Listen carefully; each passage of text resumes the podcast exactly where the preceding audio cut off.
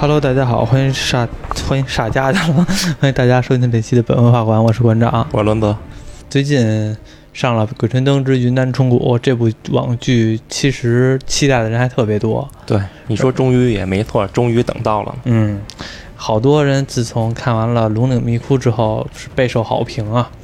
然后现在上了《云南虫谷》，很久之前大家就开始看了预告片儿。对，就连近期咱们那些节目下边的下边的评论，都要求馆长你再讲一期云南虫谷。有吗？我怎么没注意啊？你你没看着？哦，最早的时候我讲的云南虫谷应该是咱们录这个本文画馆这个节目的第二期，好像是。对，反正是前五期，嗯，正好赶上一个云南虫谷的大电影。对。但是那段儿那一期录的是太炸了，那期录的整个把这个麦克风全都给录炸了。对，那会儿还用的特别屌丝的麦克风呢，几十几十块钱，啊十多块钱一个吧。我忘了，二十多块钱吧，应该没有十多块钱的吧，也可能十多块钱。当时那是图便宜嘛，觉得哇，十多块钱一寄过来，上面一拆下来，发现还得放五号电池呢，然后劣特别劣质，特别跟塑料似的，让我看着特别像八十年代老 K KTV 的那种麦克风。里边还放电池，反正是很次啊。那地儿录的条件比较艰苦，不像现在。之前那是比较艰苦，但是那阵儿的录音的其实内容的话，还都是我收集的，就是好多的资料啊，还都是收集的一些网上比较用心。其实最早的时候那阵儿录节目，然后现在呢又重新聊一遍《云南虫谷》，我觉得呢可以就在针对这个网剧再重新来聊聊。如果要是能签，我已经忘了之前录的内容了，但如果要想起来的话，可以再复述一下，想不起来就拉倒了。你呃，你也是昨天看的是吧？对，嗯，看现在我们录这期节目的时候是已经演到了第七集。从这个模块来说啊，我觉得从这个集数来说，我觉得现在已经的节奏还是比较快的，而且我个人觉得《云南虫谷》改编的还不错。其实有很网上现在有一些差评，觉得不是特别好，尤其是那个那个哪儿去了，那个一些土著那块儿改编的不是那族人，啊，不是很好。但是其实我觉得往往那段还是不错的。待会儿再系统的说一下。你看完这个前几集，你没看过书对吧？嗯，你看这前几集，你害怕没有啊？因为我知道你是看看点东西就害怕的主儿。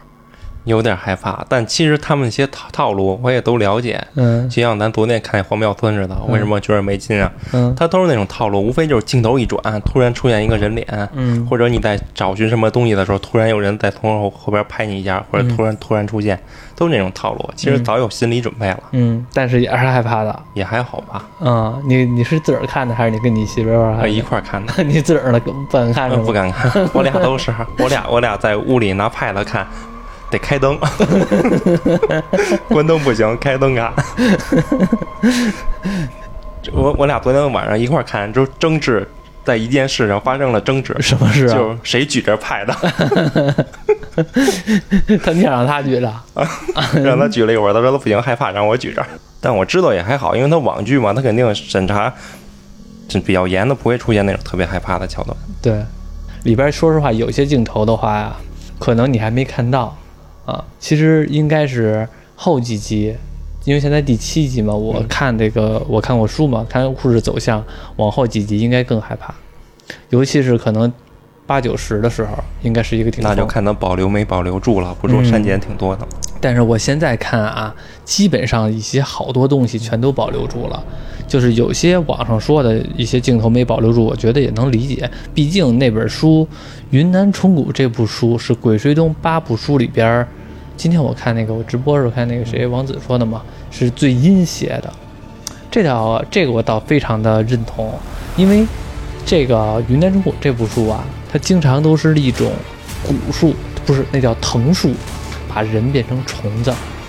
这一部书里边的所有的这些 BOSS 也好，小 BOSS 也好，都透着一股的，让你觉得，你就这么想，如果是一个虫子和一个人结合的话，是不是让你觉得很恐怖？那异形啊，那个对，就像以前我们看异形的时候，为什么异形害怕？因为它的形象就让我们觉得害怕。我们对昆虫本来就害怕，把人做成虫子这件事儿，那就多哇，太恐怖了！这个献王这个老儿，真婊子真不是人，太他图什么呀？把人做成虫子？他他按说起来，这个其实可能算是一个大剧透啊，就是按说起来，献王呢算是一个把这种藤术给发挥上发挥到一个巅峰的这么一个人物，他又懂风水，又懂这藤术。这藤术从哪儿来的呢？是《鬼吹灯》第四部书《昆仑神功》传过来的。他那个归根结底呢，并不是说把人变成虫子这么简单。这个逻辑是什么呢？把人的怨气给保留住。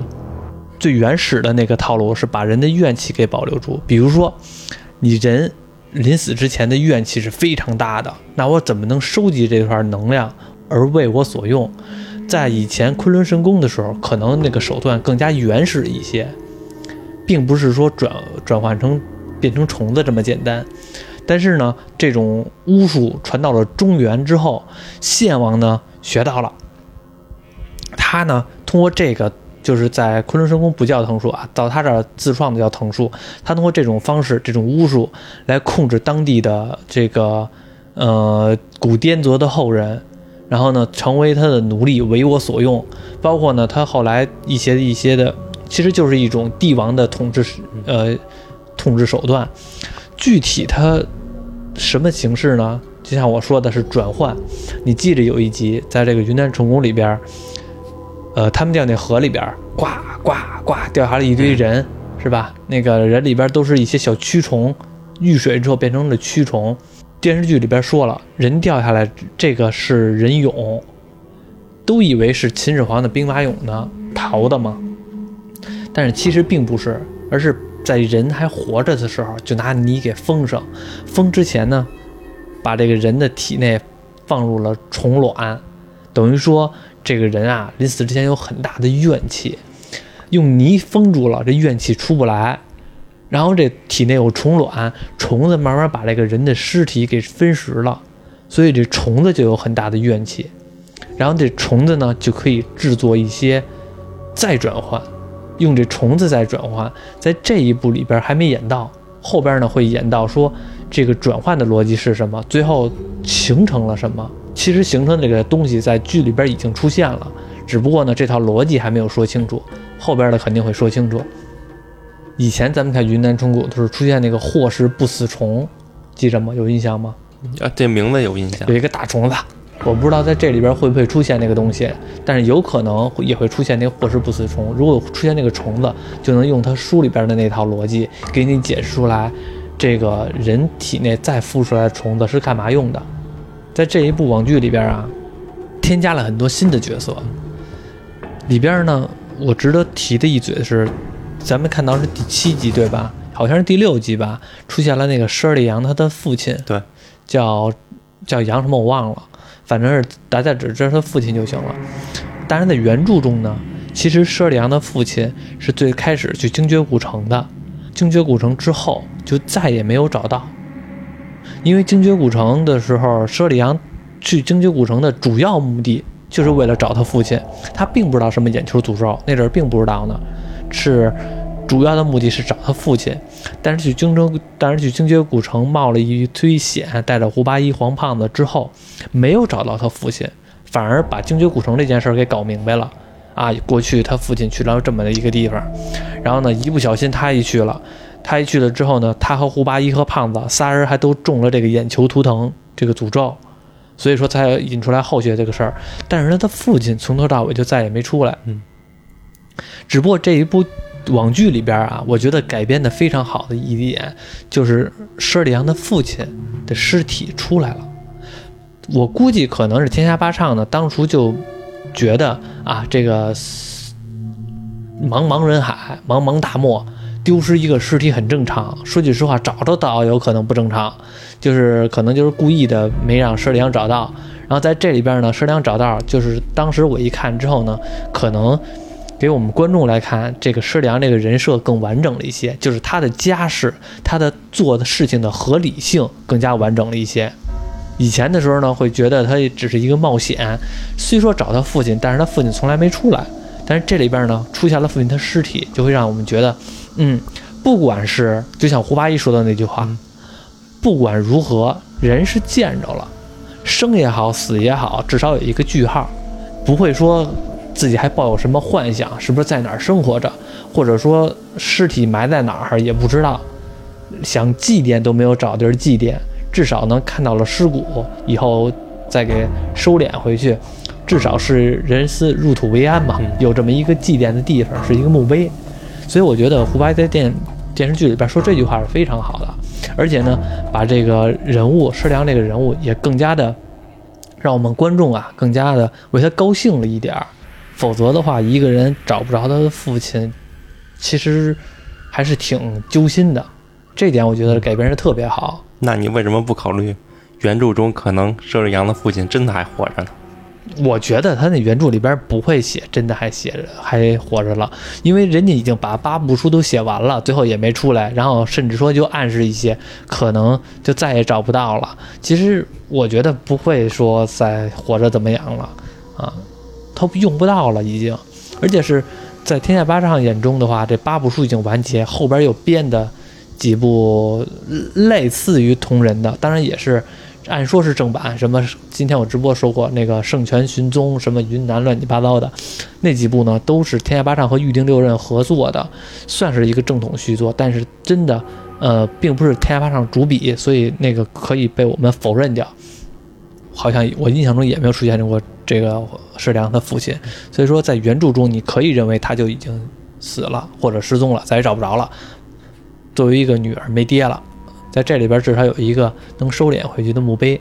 他这里边这个人物死的这个人物，演的是佘良的父亲。当然，在原著中其实是真的有这么一个发现了一个尸骸，但是并不是佘良的父亲，是谁呢？是飞行员。你记着吗？啊，记着。在那个树上，那个夫妻树上边有这么一个飞行员。那个飞行员，我记着在原著中说的是，呃，美国的飞虎队。飞虎队的飞行员，然后呢发出来的鬼信号，所以说他们在树底的时候收到了类似于 SOS 的鬼信号，同时呢又把这个摩斯密码又再听一遍呢，又是死亡的这个信号。胡八一讲述了一下他自己当兵的时候一些传说嘛，收到这种鬼信号的这种信息，他们发现他是这个飞行员的尸体，然后呢，他们确实是出了虫谷之后，也想把这个。呃，可能又提了一嘴，我具体给忘了。反正是把这个飞行员这个尸体呢，可能又给送回国了，送回美国了。就是因为施里昂毕竟是美籍华人，所以他那个什么，这种尸体，这种无论是中国人还是美国人，在这种人道主义上呢，还描绘的还是很很和很和谐的。尤其是同样是当兵的，对当兵的这种的这种的同情心还是有的，因为。你说当兵的想起来了，你看那个胡八一，在这里边表现特别好，就是我觉得啊，甚至超过了原著。就是一个是佘丽阳这件事儿，还有一点呢，就是对胡八一当初当兵的这件事儿的塑造。就是原著中也会有说过，用笔墨来着色过，胡八一当初当兵的时候，然后是怎么怎么样，然后呢，一直心里边有座大山，这大大山是什么呢？就是当时他的战友们都死了，就他活着了。他活着的作用是什么？他就一直在反问自己：我活着的作用是什么？那个难道我就这么普普通通的过了一生吗？那样的话，我是帮我战友们活着的，他们没有过完的人生，应该是我来帮他们过的。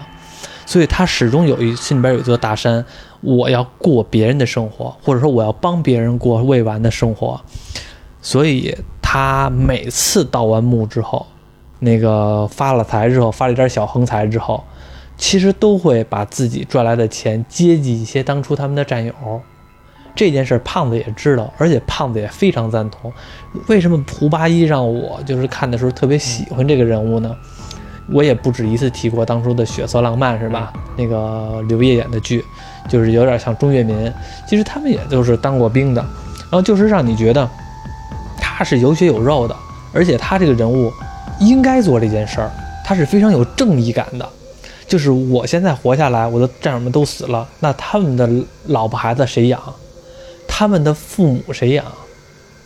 可能是生活在一个非常贫困的地区，没有拉电线，整个村儿、整个镇都没有拉电线。那是不是国家要不管的话，我就有这个责任？因为我活下来了，他是始终有这么一件事儿在，所以在剧里边，你看胡八一睁着眼睛睡觉，嗯然后呢，一个是带有警惕性，还有一个是胖子所说的，他自从当完兵之后，一直有这么一个后遗症，睁着眼睛睡觉，因为他心里边有一座大山似的。包括胖子还说一句，如果说谁和他特别重要，他肯定你别看睁眼睛睡觉睡着了，你给他说一句，他立马就醒。这个其实往往是胡八一失去的太多了。胖子所说，前一分钟还随便聊天的战友，下一分钟可能命就没了。那你说这个对人的刺激，尤其这种事情可能每日每时都有可能发生。那对于胡八一来说，这是一种煎熬。他当了兵复员回来之后，这种煎熬也时刻伴随着自己，可能这一生都过不去。就像那个那个施里昂说的啊，犯了这个是吧战后创伤综综合症。那其实这个东西就是心理疾病了，他能不能治好？我觉得。把这个人说出这么一个病来说的话，也是让胡八一这个军旅生涯，包括这个人设的更立体感更存在了。看得好深层次啊！哎呀，洒洒水了，表象表象而已。所以说这两点，我我在看前七集的时候，我真的觉得拍的还特别好。就是霸唱呢，天下霸唱呢，其实把这些东西也已经在书里边说了，只不过呢，可能笔墨着色的有点少一些。但是电视剧里边呢，用更多的事情、更多的叙述来说说这件事儿，和其他的事情平衡了一下，其他的那些冒险事情平衡了一下。所以我觉得这几个镜头就让你觉得这个胡八一的人物在我们观众眼中更加的鲜活了，更加的敬佩了。我们普通老百姓敬佩的并不是那种为富不仁的资本主义家，并不是敬佩盗墓贼。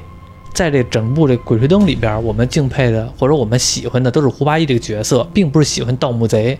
盗墓贼只是一个他的职业，但是我们更喜欢的是他的身上虽然是盗墓贼，虽然是下九流，但是身具正义感，为了战友而拼命，为了兄弟而拼命，为了爱人佘里阳敢去上刀山下火海，遇到了难事儿，遇到了困难，随时可能生命受到威胁，但是不怕，以笑声来面对这些，经常开玩笑。你看他和胖子是什么时候就开玩笑？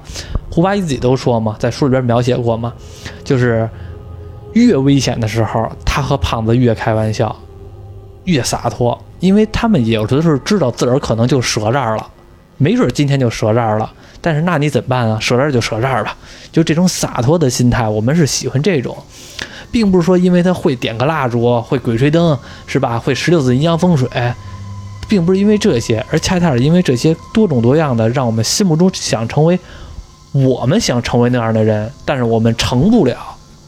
就像我看《血色浪漫》似的，我想成为钟跃民，但是我成不了。每个人都想成为钟跃民，但是每个人都活成了李奎勇。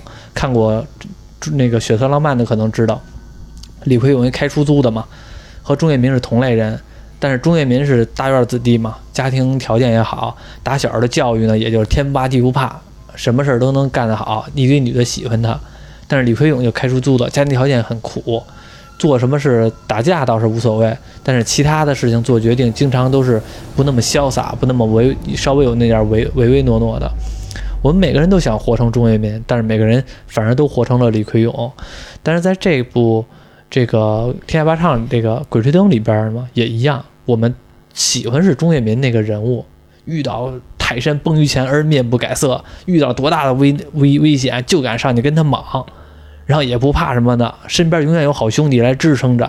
那再怎么着，那边有一个呃美籍华人一个富婆等着娶她呢，是吧？那个经济条件不说特别有钱，他不说从来就没有说过胡八一大富大贵吧，但是也从来没描写过胡八一的那种，呃，遇到了大波折，比如说胡八一父亲生生生病了，然后那个什么。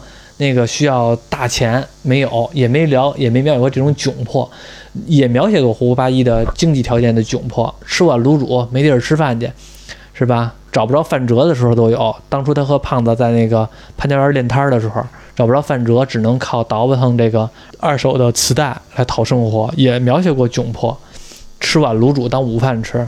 但是这种的是在他的口中就觉得无所谓，生活嘛。今天是我是吃有钱我吃这卤煮，明天有钱我去王府，你也管不着。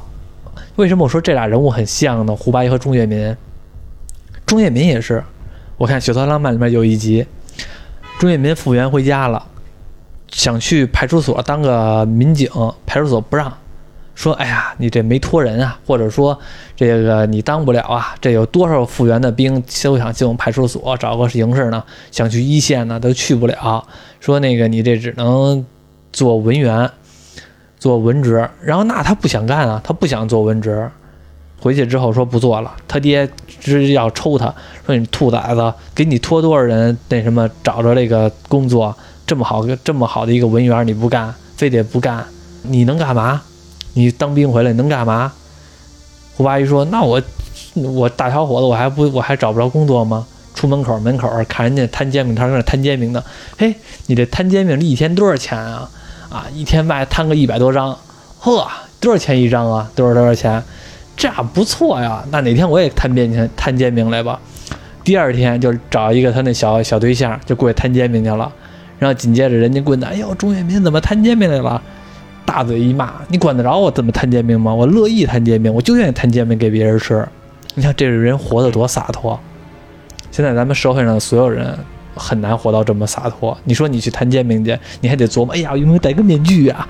别人被人看见了，我这混成这样了。你就应该把大方把脸露出来，一拍桌子，我他妈就愿摊煎饼，你吃不吃？吃的话五百，是不是？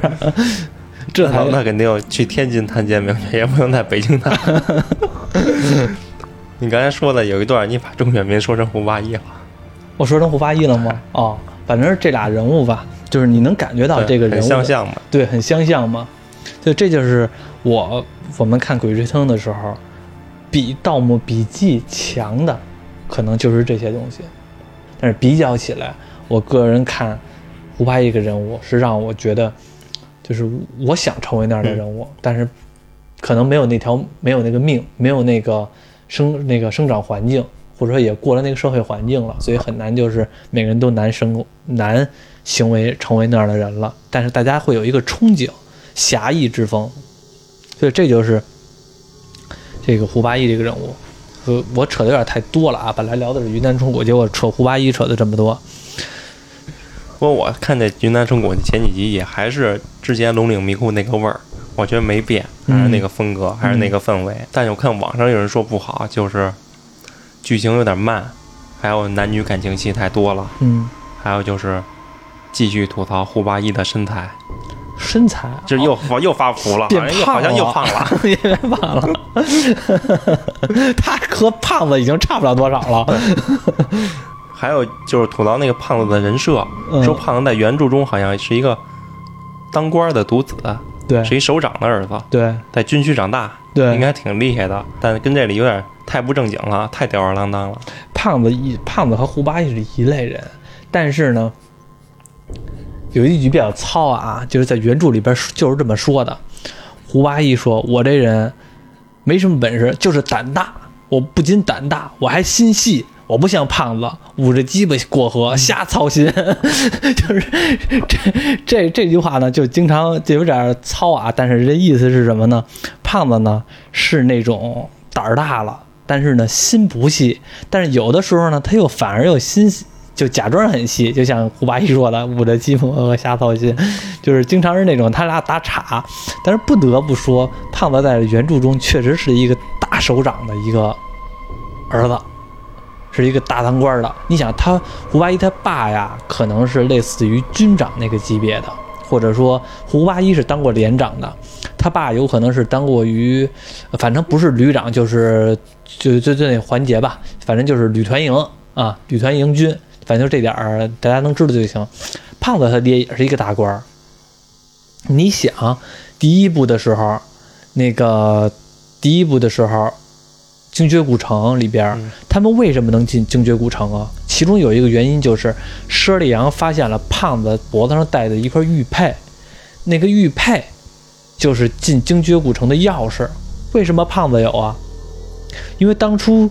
有一个大官在精绝古城那边剿匪，剿到了这么一块玉佩。然后呢，他听说他的战友生了一大胖小子，把这新缴获的玉佩就当做礼物送给了这个首长。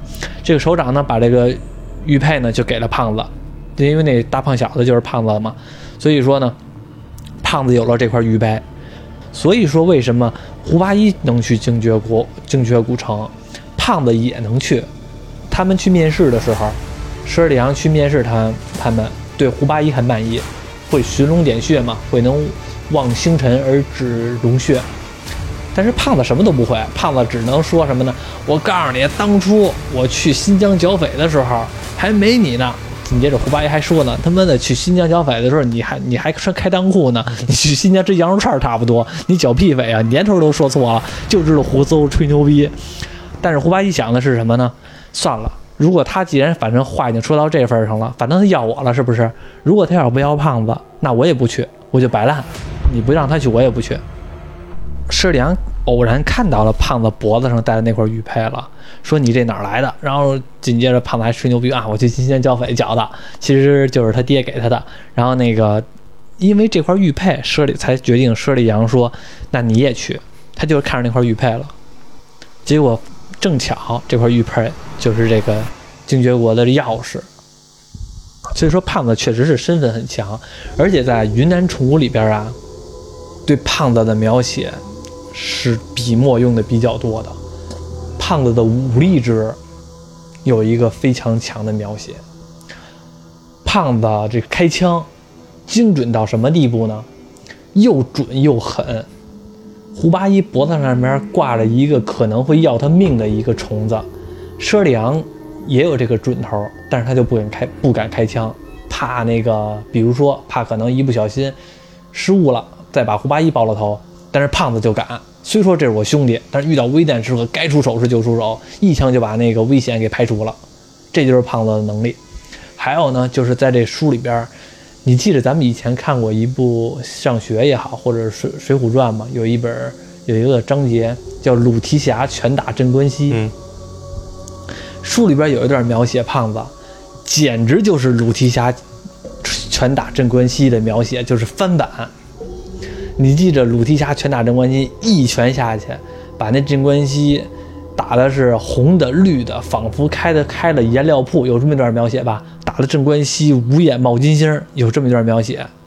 然后在这个《霸唱》这部书里边呢，也有一段，胖子遇到了霍氏不死虫，直接把手生冷冷的把霍氏不死虫的眼珠子给掏出来了，仿佛开了颜料铺。挂各种的颜色给瞪出来了，红的、绿的，从从这纤维化把这霍氏不死虫的神经都给滴了出来了。那家伙，那个那段描写就把这胖子的勇、好汉，仿佛是鲁提辖附体一样，给描写的很重。所以在武力值里边，把胖子着色还比较多。因为云南虫谷和别的不太和别的书不太一样，你像别的书吧，有武力值，有动脑子的。有牵扯到那些什么解谜类的，像比如说那个《龙岭迷窟》，就比较起来啊，这几部书就偏解谜类的。然后《云南虫谷》呢，就是就是偏冒险类的。为什么很多人喜欢看《云南虫谷》？就因为它冒险要大于解谜，所以说胖子的用武之地还比较多。你像以前的书，那个胡八一只要一念经啊，什么寻龙过九禅，什么乱七八糟的。那谁都只能翻愣，但是在这里部《云南虫谷》里边呢，很多的都是那种实打实的硬碰硬，这就是胖子的用武之地了。打虫子，打食人鱼，打霍氏不死虫，打藤人，然后到后来的时候，甚至那个有一些什么更神斗的，什么巫术的这种的，都是实打，他都都是看得见、摸得着的东西，所以胖子就非常勇。胖子最怕的就是那种看不见摸不着的东西，像《鬼吹灯》第四部书叫《昆仑神功》，那一部书里边呢，可能有些地方胖子就属于看看不见摸不着。你说有幽灵、有鬼、有这种东西的话，他也不知道，我也没法和你打一架，就得动脑子，他就犯愣了，就只能往那一坐，气呼呼的吃东西，别的也干不了什么了。但是姜超这个角色呢？在这里边啊，把胖子那个贫劲儿吧，还是呃，有些你刚才说有些听众说，有些观众说演弱了是吗？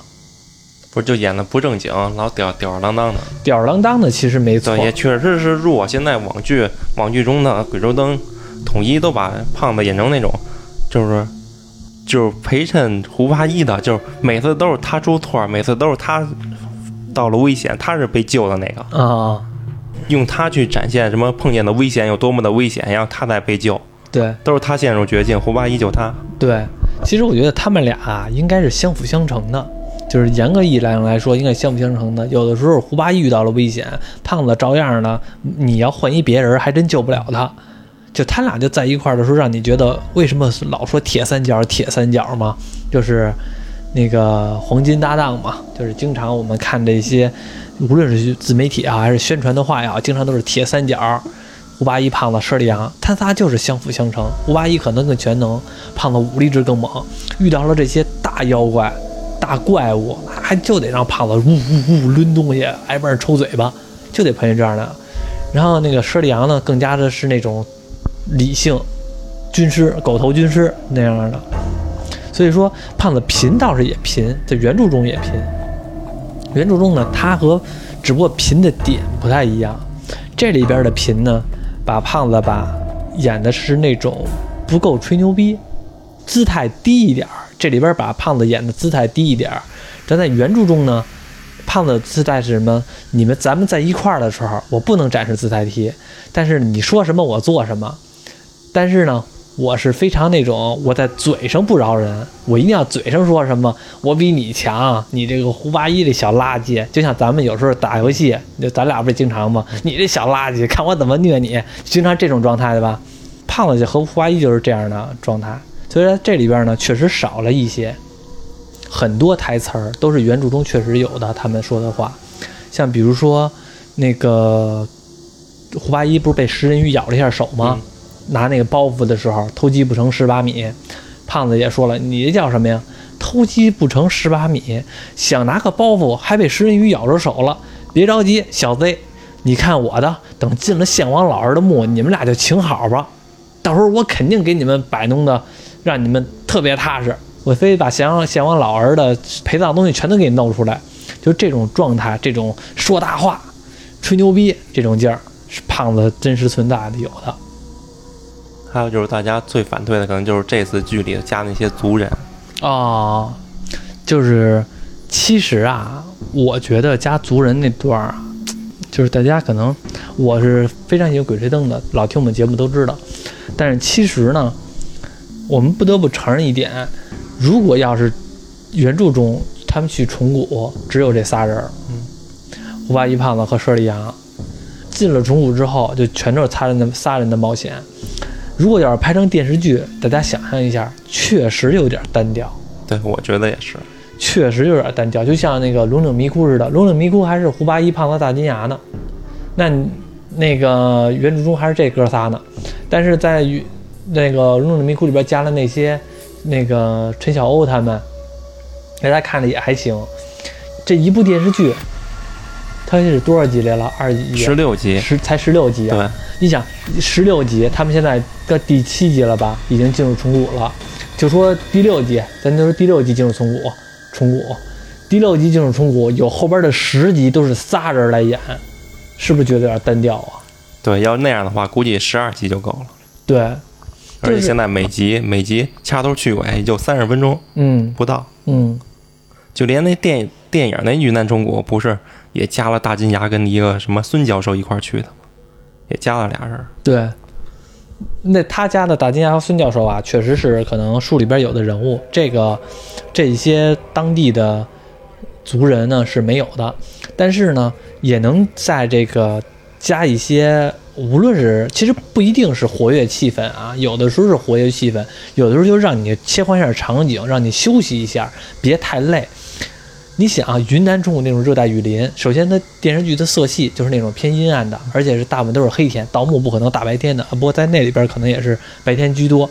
但是这种感觉啊，盗墓它必然是阴森的这种场景，始终是这仨人，始终是这种场景，经常是走河道，走下水，然后甚至走山洞，走古墓，经常是这种的地方。那你老是有十集不间断的是这种东西，还是老是这仨人，你搁谁看谁可能都会累，自个儿心里也不是，老是跟那紧张紧跟弦似的。你得有高峰有低谷，有高峰有低谷。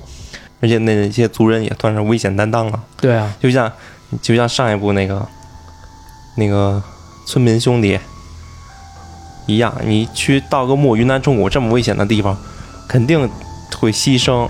啊，你不能让主角三个人牺牲吧？对啊，只能找点别的人，肯定是那几个族人误闯了中谷，也碰到危险，牺牲了几个，嗯让观众看到哇，真的这么危险。嗯，哇，真的这么危险？而且那些族人好像也也挺有意思的，挺嗨的。那族长一让他们去冲抓人，呼哈 就走了，是不是？我看挺高兴。我看的时候有点纳闷，他们又不是他妈印第安野人，呼哈什么呀？大家还吐槽一点，就是胡八一他们进入虫谷遇到遇到的危险，嗯那族人都没遇到，像那食人鱼。啊，但你可以说他们是换了条水路，嗯或者是他们跟那个地方不生活了好多代嘛？嗯对那儿比较熟。嗯但是就是解谜去虫谷那个大门的时候，嗯那胡八一还说只有三次机会，嗯如果那个蟾蜍转的不对的话，就锁死了。嗯结果人族人直接拿炸药给崩出一洞来，锁死就锁死呗，你炸一洞就完了呗。嗯，其实我觉得这两段啊，你说这两段，我给你解释一下啊。原著中确实是有两条水路的，确实是有两条水路的。是，啊他们是误闯了对危险那套。对，原著中彩云跟他们说那条水路是没危险的，但是正好赶上虫谷头几天可能下大雨，把一条本来不应该、本来已经低流低谷的水路又给冲出来了。所以说胡八一他们是误闯了那条非常危险的水路，然后呢，族人走了那条安全的水路。我觉得这段呢是非常合理的，嗯也赶上巧了，书中确实是这么写的，所以非常合理。蟾蜍那段啊，我觉得也是还行。胡八一他们身上没什么炸药或者怎么样的，非得从那个九宫那儿走，那个是正常的。然后为什么说盗墓有南派有北派嘛？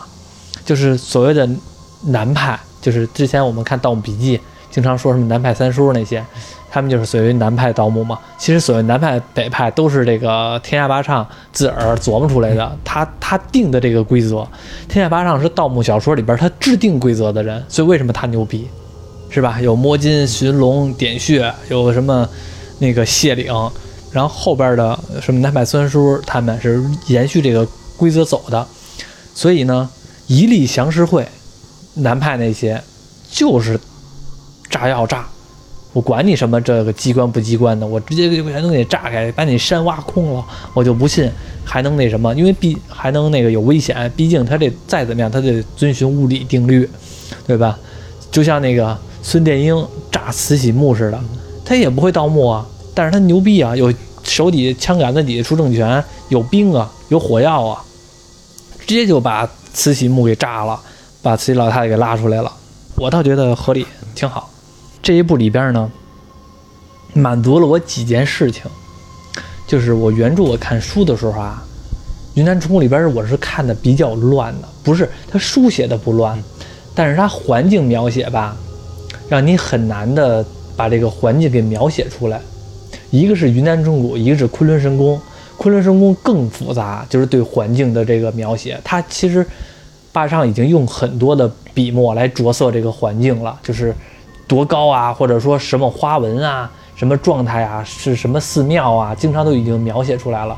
但是你脑子里边，你要没有一些太多的这种基础的一个构建认知的话，你还是很难构建这个场景。但是这里边云南虫谷这个网剧里边，至少满足了一些当时我看书，我对环境描写一片虚无的那个状态。我可能知道他们进了葫芦洞，但是那葫芦洞什么样，我这个脑子里边呢很难想象出来。如果只能在一个我自己的认知当中想象出来一个葫芦洞，但是是不是这样呢？或者说是不是符合不符合逻辑呢？就很难的想象的明白。在这里边呢，第七集他们已经进了葫芦口了，葫芦洞了。反而那个场景让我明白了，哦，可能是这样，是这样才对。所以说，在那个出现什么那些藤人，或者说出现那什么乱七八糟的那些妖怪，怎么打的，我可能脑子里边呢更加清晰的认知了，是这么一点。通过画面给你展现出来了。对，所以说我对这个云南虫谷啊评分还是比较高的。很多人觉得不如龙岭迷窟，但是其实我觉得啊，已经比龙岭迷窟要好。就这种，这个谁，潘粤明演的这三部《鬼吹灯》，最好的当无，我觉得啊，当之无愧是这个《怒晴湘西》，那是最好的。其次呢，看到现在来说，可能是云南虫谷。再往后，云南虫谷是越来越精彩。我们现在看到第七集已经出现了食人鱼尸鳖，就是那不叫尸鳖，那叫什么呀？反正就是虫子往出飞的那个，还出现那个一那个鬼信号，这都是小高潮啊！发现了一个尸体，而且这尸体还原的非常好啊！我一定要夸实名制夸奖，这个血棺材这个还原的非常好，我甚至以为这段会应该没有呢。这段太他妈封建迷信，太阴邪了，竟然给有。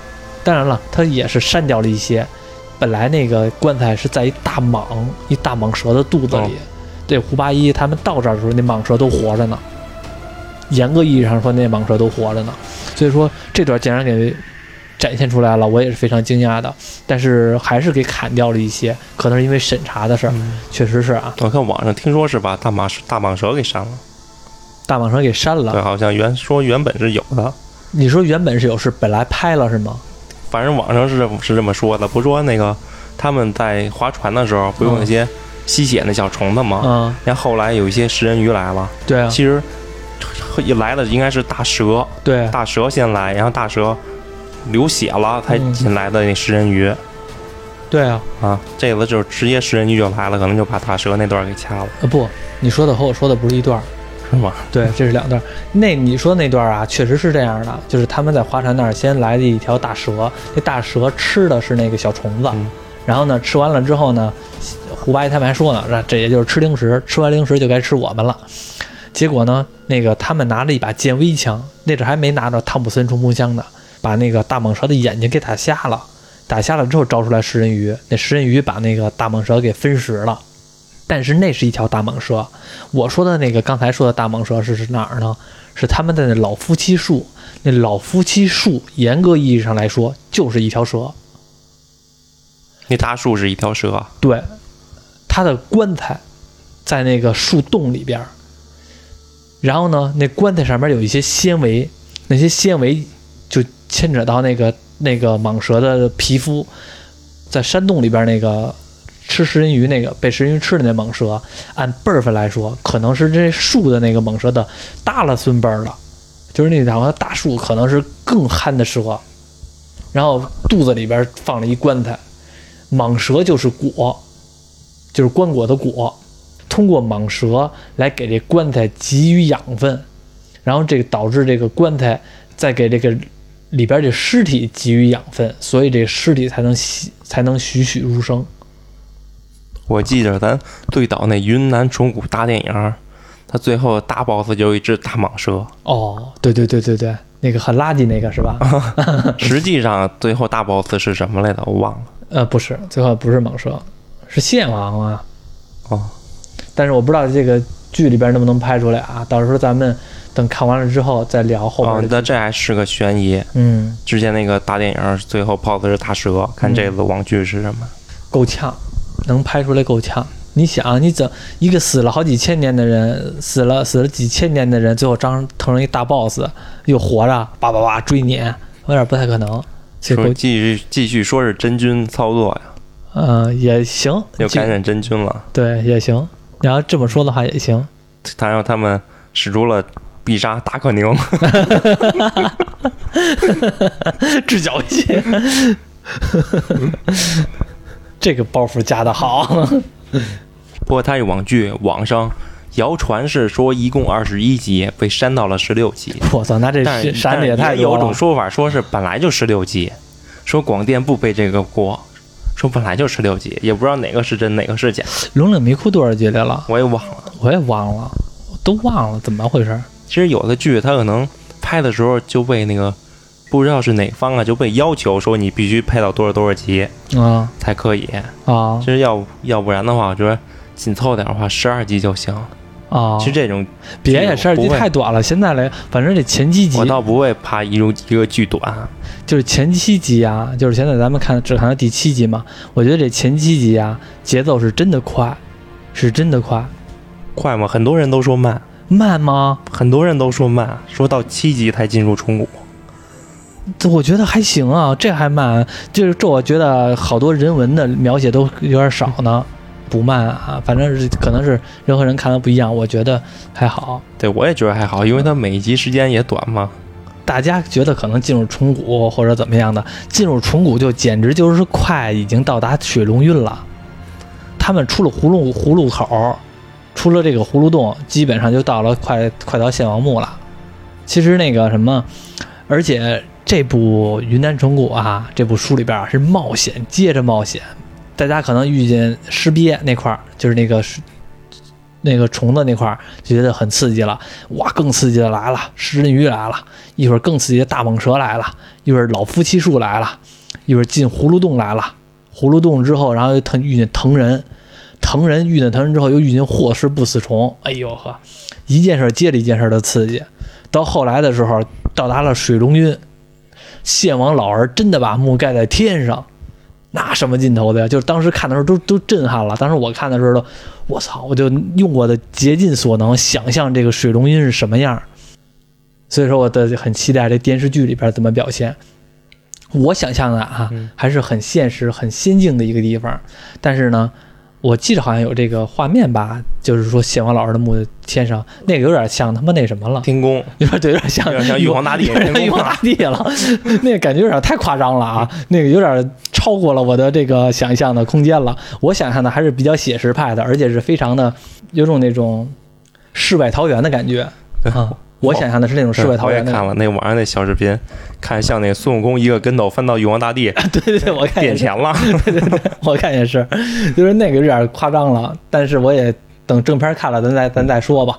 各种各样的小刺激，各种各样的这个阴邪的藤树展现在面前，你会觉得我去，这献王老儿过去的封建社会真是拿人不当人啊，一点都不讲人道，而且是他这里边说的山神庙。山神这件事儿啊，在原著中啊，并不是这个这个什么乱七八糟的这个献王，献王不是山神，献王只是一个他来这儿的一个地主统治的阶级。原著中在这儿是真有山神的，只不过山神是也是一种动物类的，也咱们有机会下一期再说。嗯，对，这期咱们就先聊这么多，下期是得等这全部完完结再说。呃，完结再说吧，肯定得完结再说。看他大 boss 是谁啊？对，看大 boss 是谁，看看这个。电视剧里边能不能把这山神这件事给讲清楚？现在我要是剧透的话，有些可能没看过书的，就失去了这个乐趣了。电视剧拍的和原著中不一样的，我再把原著中的给讲讲，这样的话就还好一点儿。